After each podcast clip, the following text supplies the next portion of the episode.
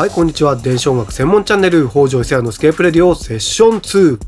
どうも音楽レーベルスケープレック東京の北条伊勢屋です。はい本日445回目の放送になります。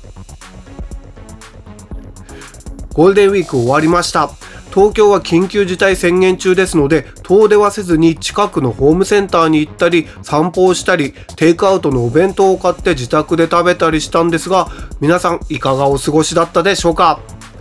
中には昨日今日と有給にして長めのゴールデンウィークにしてるという方もいらっしゃるんじゃないでしょうか。さて本日のスケープレディオはミレニアル世代の天才をレコメン。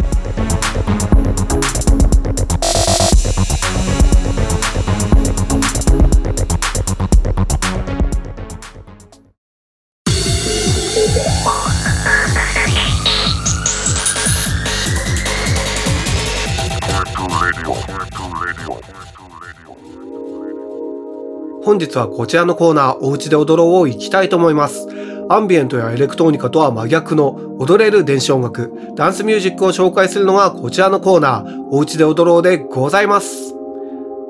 7年ぶりのアルバムが話題のミレニアル世代の天才、ポーター・ロビンソンをレコメンしたいと思います。まずはこれぞポーター・ロビンソンという一曲聴いていただきましょう。ポーター・ロビンソン and マデポーター・ロビンソン・マデオン、 Shelter を聴いていただきました。新世代エレクトロニックミュージック界を代表する二人によるコラボ曲、素晴らしいです。ここで簡単にポーター・ロビンソンのプロフィールを紹介しますと、アメリカ出身の DJ プロデューサーがポーター・ロビンソンです。ティエスト、スクリレックスらからエレクトロニックミュージックの若き救世主の一人として絶賛され、2011年エレクトリックデイジーカーニバルをはじめとするフェスに軒並み出演。DJ マガジン誌のトップ100やビルボードチャート上位ランクインを果たします。さらにはレディー・ガガやアヴィーチーの公式リミックスを担当。2013年にはフジロックフェスティバルで初来日。2014年21歳でリリースしたデビューアルバム Worlds がアメリカビルボードの2010年代ベストダンスアルバムにランクイン。2021年待望のニューアルバムをリリース